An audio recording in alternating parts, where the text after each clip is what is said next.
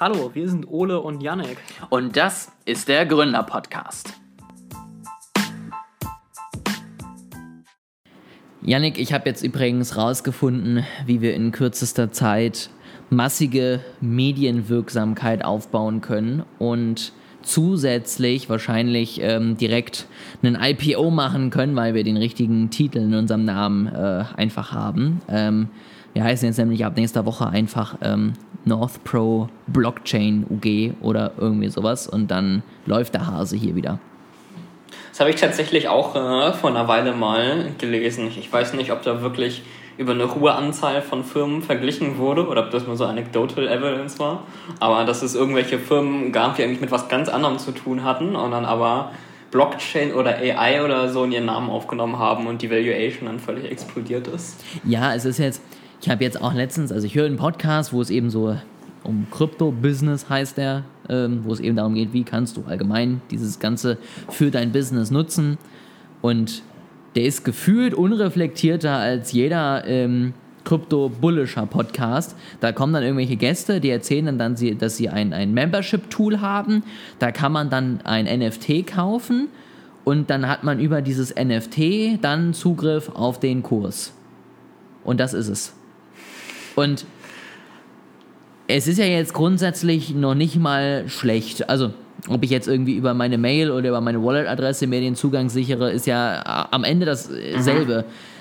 Aber dann, dann brauche ich das halt nicht. Und wenn ich halt einen Krypto-Business-Podcast habe, dann sollte ich doch, finde ich, als Host irgendwie sagen, ja, aber ähm, Brudi, kann man das nicht auch mit E-Mail-Adressen umsetzen? Und dann sagt der, äh, oh ja, stimmt. Und dann merken sie beide, dass das irgendwie eine bescheuerte Produktidee ist. Und so weit sind sie scheinbar nicht gekommen.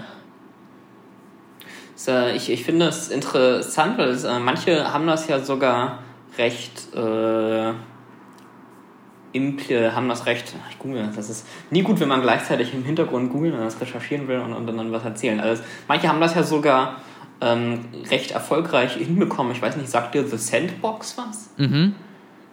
Genau, das ist vielleicht nochmal für, für die Hörer, das ist äh, ein Spiel, wo man, oder ein Mobilspiel, eine App, ähm, wo man aus verschiedenen Materialien sich so eine kleine Welt bauen kann. Ich weiß nicht, ob du mir zustimmen würdest, wenn ich sagen würde, es ist ein bisschen wie Minecraft. Ja. Nur, dass man halt, also bei Minecraft ist man ja, steht man ja als Person quasi in der Welt drin, während bei The Sandbox ist das halt so ein Ausschnitt. Ja, es ist ja 2D und es ist so ein Ausschnitt der Welt, äh, von dem man das quasi sieht. Und früher war es einfach nur dieses Spiel, wo man irgendwie so ein bisschen Welten sich bauen konnte. Und dann sind die aber auch auf Blockchain umgestiegen, dass man über Blockchain in diesen virtuellen Welten sich irgendwie Land äh, kaufen konnte. Und ich dachte, ah, was für ein Schwachsinn, die sollen einfach nur ein vernünftiges Spiel machen, weil wer kauft denn da jetzt Land über, über äh, Blockchain? Allerdings, äh, ich habe es gerade im Hintergrund nochmal gegoogelt, im April 2022, also jetzt gerade quasi, äh, haben sie nochmal zusätzliches Kapital eingesammelt, basierend auf einer Valuation von mehr als 4 Milliarden Dollar. Also äh, scheint die Strategie ja ganz gut aufgegangen zu sein. Ja, wobei das äh, stört mich jetzt gar nicht so, weil äh, das ja im Moment einfach auch ein riesen Hype-Thema ist. Ne? Also, dass du irgendwie versuchst, jetzt Spieler auf die Blockchain zu kriegen und eben zum Beispiel dann eben auch Spieler dafür zu entlohnen, ist ja, äh, ich sag mal, irgendwie äh, wenigstens eine ganz nette Geschichte. Ich finde, das ist so ein bisschen mhm. so wie diese ganzen Social-Media-Netzwerke, die jetzt alle versuchen, auf der Blockchain aufzubauen und dann irgendwie auch ihre Leute entlohnen wollen. Und das ist halt irgendwie eine nette Story und dann verpackst du das halt noch mit, ja, und endlich profitiert jeder davon und nicht nur die großen bösen Firmen und wir sind dezentralisiert und du kannst mit deinen Token bei uns dann irgendwie in einem DAO dann abstimmen, was wir jetzt machen und warum. Das, da, da finde ich ja wenigstens das Storytelling irgendwie, ich will jetzt nicht sagen überzeugend, aber zumindest verständlich. Aber so weit waren die noch nicht mal. Also ich habe dann einfach nur mhm. einen NFT ohne jegliche weitere Utility bei mir in der äh, Wallet gehabt und das Einzige, was ich halt machen konnte, ist, dass ich halt jemand anders dann den Zugriff auf den Kurs verkaufen konnte. Und wenn das jetzt ein Kryptokurs ist, dann ist das vielleicht nochmal ganz witzig, ne? weil du natürlich dann auch irgendwie das passend hast zu dem Thema. Aber es war halt ein Kurs über, keine Ahnung, Eisverkäufer. Ich weiß es nicht. Also es hat noch nicht mathematisch gepasst. Und das war halt was, wo ich wirklich dachte, also ne, da, da fällt selbst mir als äh, vielleicht jetzt eher dem Ganzen ein bisschen offeneren äh, Menschen einfach nichts mehr zu ein. Also da saß ich echt nur davor und war so, okay, wow, aha, also ihr habt jetzt dann Bildchen als Zugang zum Kurs. Okay, cool. Also wir äh, verkaufen in nächster Zeit keine NFTs oder Blockchain-basierten Coins, die man bei uns gegen Consulting einlösen kann. Also ich habe immer mal äh, versucht äh, zu brainstormen. Also ich, natürlich denke ich mir auch, äh, man will ja keinen Trend verschlafen. Und ich habe immer mal wieder überlegt, was kann man machen. Aber mir ist bisher noch nichts eingefallen, wo ich gesagt habe, okay, da sehe ich jetzt gerade einen Use Case und einen Sinn dahinter, dass es wirklich was bringt. Also, und, und solange das nicht der Fall ist, bieten wir auch nichts an. So, ich habe immer mal so ein bisschen überlegt, kann man irgendwie ein Video kurz als NFT rausbringen. Und dann kann ich das eben als Person gucken, da gibt es irgendwie 100 Stück von und dann kann ich es weiterverkaufen. So, und dann kann sich der Nächste, ne, weil ein NFT muss ja kein Bildchen sein, das kann ja auch ein Video sein. Mhm. So. Und dann kann sich das der Nächste angucken oder was auch immer. So, solche Sachen hatte ich überlegt, das ist schon mal irgendwie ein bisschen weiter als einfach nur ein Bildchen als Zugang. Ähm, aber selbst das hat mir jetzt nicht diesen Mehrwert gegeben, dass ich gesagt habe, okay, das, das ist jetzt cool und dafür möchte ich jetzt, dass die Leute dann irgendwie sich Ethereum holen, äh, dann OpenSea lernen müssen und dann irgendwie da sich dann ihr, ihr Bildchen holen und dann das äh, mit ihrer Wallet verknüpfen und dann können sie den Kurs gucken. Weil ich halt auch denke, im Moment würde das halt, glaube ich, auch sehr viel Supportaufwand auf unserer Seite bringen, weil die meisten dann davor sitzen und sagen, ja, und was mache ich jetzt mit dem Scheiß, den ich hier habe? Du hast äh, einen, einen eigenen Twitter-Account, bei dem es äh, rein um Krypton geht. Habe ich letztens gesehen, richtig? Ja, es ist einfach nur, damit ich irgendwelche sinnlosen Airdrops reposten kann und nicht damit nicht anderen Leuten auf den Sack gehen muss, ähm, damit ich sie dann halt äh, bei mir in die Wallet bekomme. Twitter hat mir das vorgeschlagen letztens. Das war ein vorgeschlagenen Account für mich. OJ Crypto oder so. Aber ja. ich bin dem nicht gefolgt. Nö, äh, ist auch kein sinnvoller Content. Aber ich mag dein verpixeltes Bild. Ja, ja, das, äh, da war ich sehr kreativ. Nee, aber das ist also, das ist halt wirklich einfach nur, weil du ja inzwischen, also die ganzen News und so weiter und so fort, das läuft ja bei, bei eben Krypto alles über Twitter. Und weil ich da halt, ne, damit du dann manchmal irgendwie was gewinnen kannst oder so, musst du dann irgendwie Sachen retweeten. Und weil ich halt damit irgendwie nicht äh, meinen persönlichen Twitter-Account, den ich auch nie nutze, voll ballern wollte, habe ich mir halt einen dafür gemacht, damit ich das getrennt habe. Das ist der einzige Grund hinter diesem Existenz dieses Accounts. Gut, äh, wo ich Twitter schon erwähnt habe, können wir direkt zum nächsten Thema uh. übergehen. Ich denke, zu dem Zeitpunkt, wo dieser Podcast rauskommt, werden es absolut alle schon wissen. Aber falls jemand in einer Höhle gelebt hat und jetzt als erstes, nachdem er aus dieser Höhle rauskommt, als erstes der, erstmal den, den Gründer-Podcast natürlich anhört und deswegen noch nicht weiß, möchtest du die, die News nochmal mitteilen?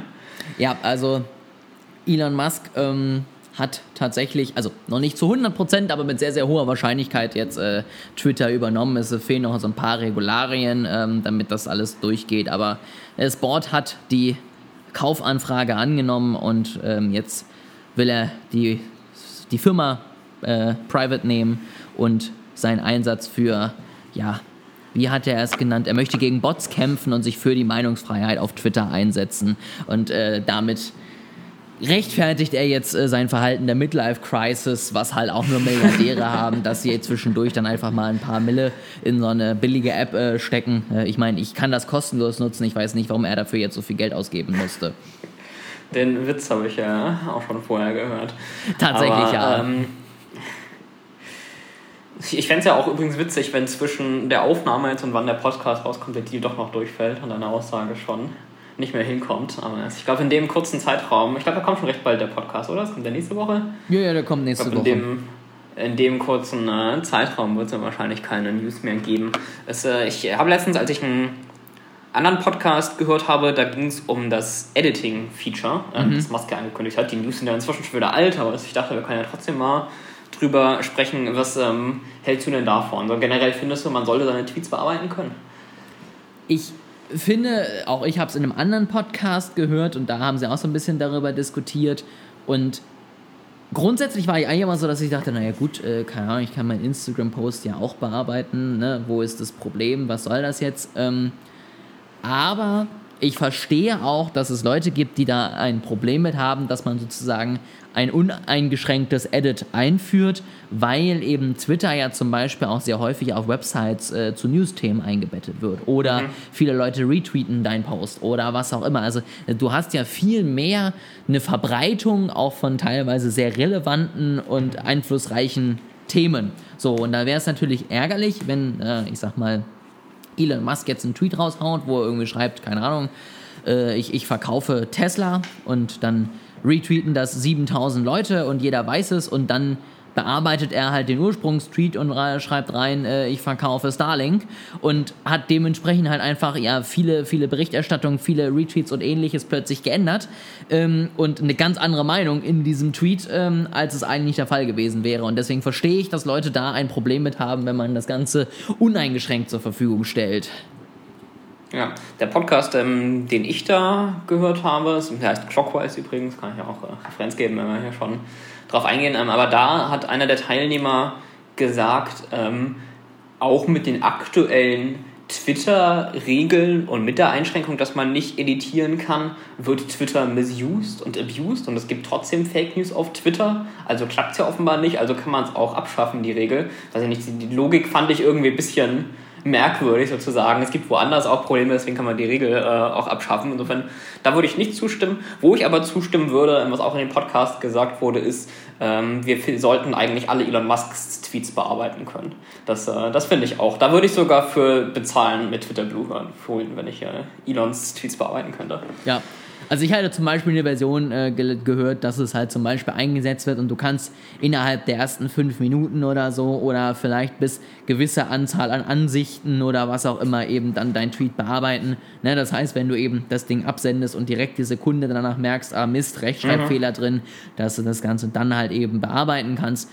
Das finde ich eine ganz sinnvolle Regelung, ähm, weil danach denke ich mir grundsätzlich auch, du kannst ja Tweets löschen. So, das heißt, wenn du irgendwie mit einer Aussage, die du gestern Abend im Suff dann getwittert hast, irgendwie so gar nicht mehr zufrieden bist, dann kannst du sie halt zur Not löschen. Dann ist sie auch weg und dann kannst du sie ja nochmal neu eingeordnet irgendwie als neuen Tweet hochladen und dann hattest du vielleicht drei Minuten mehr Arbeit, aber das wird halt auch niemanden umbringen. Wobei ich grundsätzlich niemandem äh, raten würde, im Suff zu twittern oder sonst irgendwas im Internet zu veröffentlichen, denn das Internet vergisst nicht. Aber ähm, um mal zum, zu der Hauptdebatte und zum Thema wieder zurückzukommen, würdest du denn sagen, oder was hältst du davon, dass ähm, Musk Twitter kauft? Und glaubst du, er wird sich an sein Meinungsfreiheitsversprechen halten? Äh, ich persönlich, ich kann nicht in die Zukunft gucken, aber mein Bauchgefühl sagt mir doch recht stark, dass dieses Meinungsfreiheitsversprechen nicht vollständig eingelöst werden wird für alles, was mit Musk selber oder einem seiner Unternehmen zu tun hat. Da bin ich auch sehr gespannt. Ähm, was ich mich zum Beispiel auch frage, ist, äh, wie da die Regularien sind. Also selbst als private Firma, also wenn sie dann eben nicht mehr an der Börse ist, muss sich Twitter an Regeln halten und ähm, keine Ahnung, zum Beispiel hier irgendwie in Deutschland ist es nun mal verboten, den Holocaust zu leugnen. So, mhm. das ist ein Gesetz. Und da kann ich am Ende irgendwie noch so meinungsfreiheitsliebend sein. Es gibt Gesetze. Und äh, ich kann mir nicht vorstellen, dass er das irgendwie rechtfertigen kann, dass das nicht eben auch weiterhin durchgesetzt wird. Punkt. Das heißt, er kann gar nicht in jeglichen Richtungen die Meinungsfreiheit zu 1000 Prozent irgendwie umsetzen.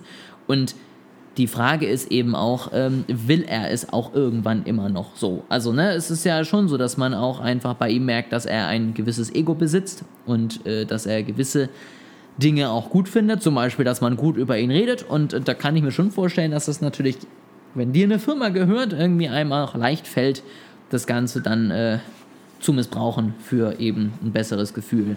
Ähm, grundsätzlich muss ich tatsächlich sagen, ist mir dieser Punkt Meinungsfreiheit echt relativ schnuppe, weil ich mich jetzt weder vor der Akzeptierung dieses Kaufangebots noch danach irgendwie jetzt in meiner Meinungsfreiheit irgendwie eingeschränkt gefühlt habe oder nicht. Ähm, und mhm.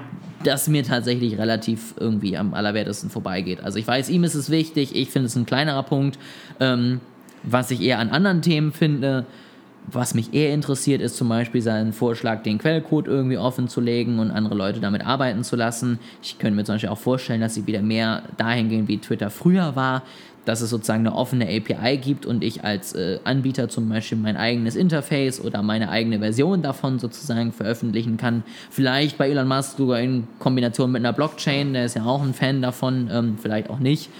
Und was ich eben auch irgendwie grundsätzlich gehört habe, was eine ganz spannende Idee ist, er kann ähm, leichter jetzt mit Bots irgendwie umgehen, weil du natürlich als Nicht-Kapitalfirma äh, nicht mehr Daily Active User melden musst.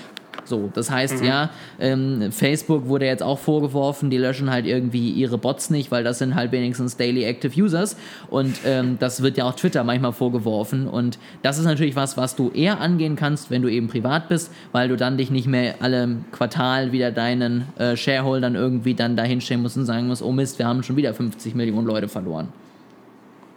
Ich äh, habe im Hintergrund gerade mal geguckt, ob ich die Podcast-Folge wieder finde. Ich habe dann auf die äh, Schnelle nicht gefunden, aber ist äh, zum Thema Meinungsfreiheit in Social Media und Gesetze in Deutschland auch äh, nochmal Verweis auf unsere Folge zu dem Thema, wo wir über Urteile des BGH und andere Gerichte gesprochen haben, inwiefern ähm, eigentlich beliebig Aussagen gelöscht und Nutzer gesperrt werden dürfen in Deutschland und ob das auch gegen die Meinungsfreiheit verstößt. Du unterstellst übrigens ähm, mit der Aussage, dass zum Beispiel Musk auch den Verbot des, der Holocaust-Leugnung be beachten muss in Deutschland, du unterstellst damit, dass äh, Musk weiß, dass andere Länder als die USA existieren und äh, andere Regeln und Gesetze haben und man sich auch an die als US-Amerikaner halten muss. Das, äh, ich, ich weiß nicht, ob du da von korrekten Prämissen ausgehst. Ne, aber er hat doch, also ich meine, er hat doch bleibende Erinnerungen aus Deutschland mitgenommen. Ähm, also äh, es wurde ja schon jetzt gesagt, äh, er wird jetzt das Berghain als nächstes kaufen, damit er da endlich reinkommt. Ähm, dementsprechend,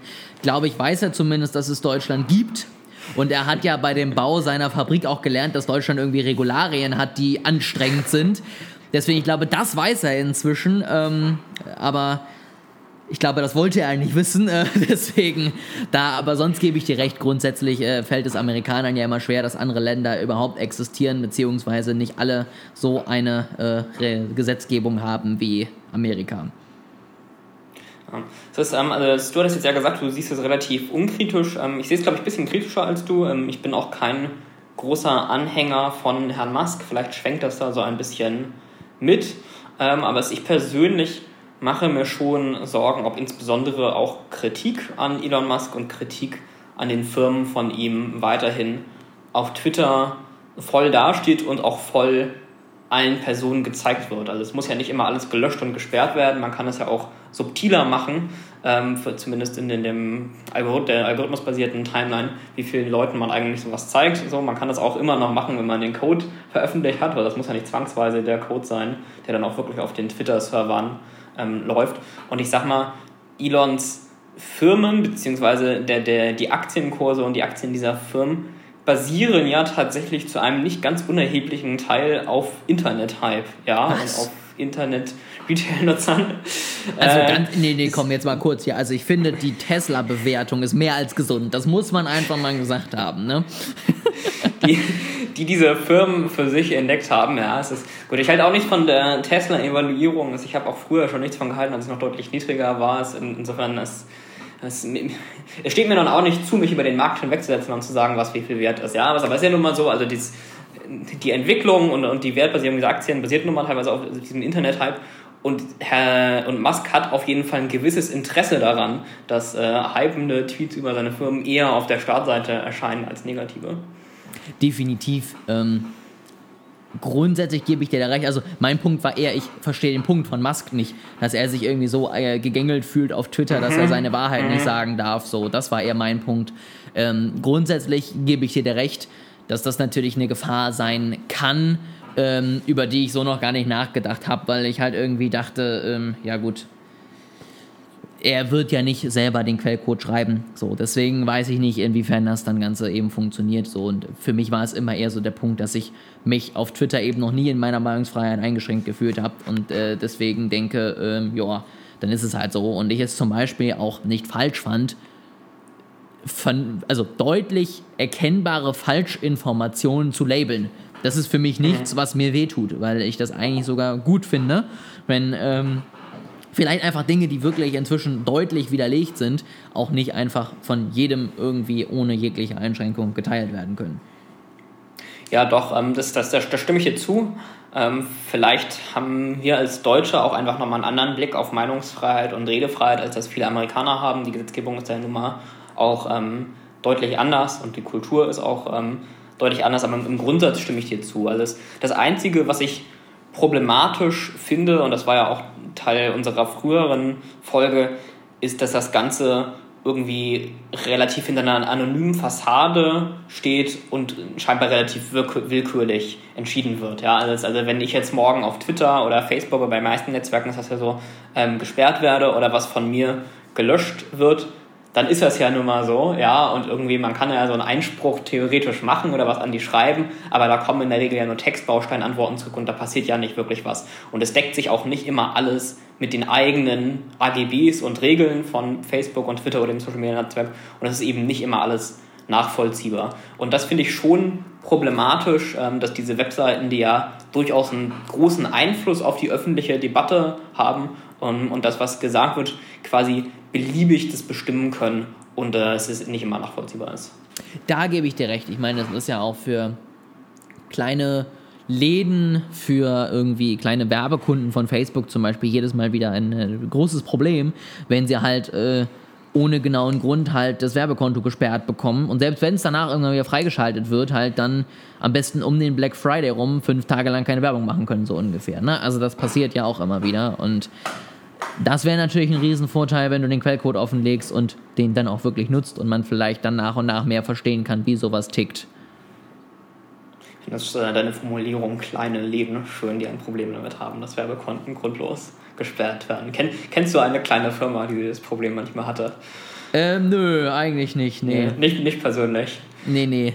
Noch, noch nie mitgesprochen. Ähm, nee, aber grundsätzlich, äh, wo wir jetzt noch gar nicht drüber gesprochen haben, sag ich mal, final ist ja irgendwie so eine, so eine grobe Einordnung. Also finden wir es jetzt gut oder schlecht oder was auch immer. Ähm, ich weiß nicht. Hast du da eine, eine Meinung zu, dass du sagst, äh, finde ich jetzt grundsätzlich im Allgemeinen positiv oder negativ?